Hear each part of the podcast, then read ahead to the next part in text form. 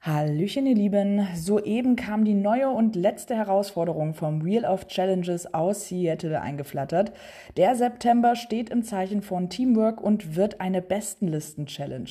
Ihr könnt wieder zwei Souvenire verdienen. Alles, was ihr dafür tun müsst, ist im Zeitraum vom 4. September bis 1. Oktober so viele Events, Citos und Qualitätscaches und andere Cache-Arten zu besuchen und beziehungsweise oder selbst ein paar Favoritenpunkte auf eure Dosen zu erhalten.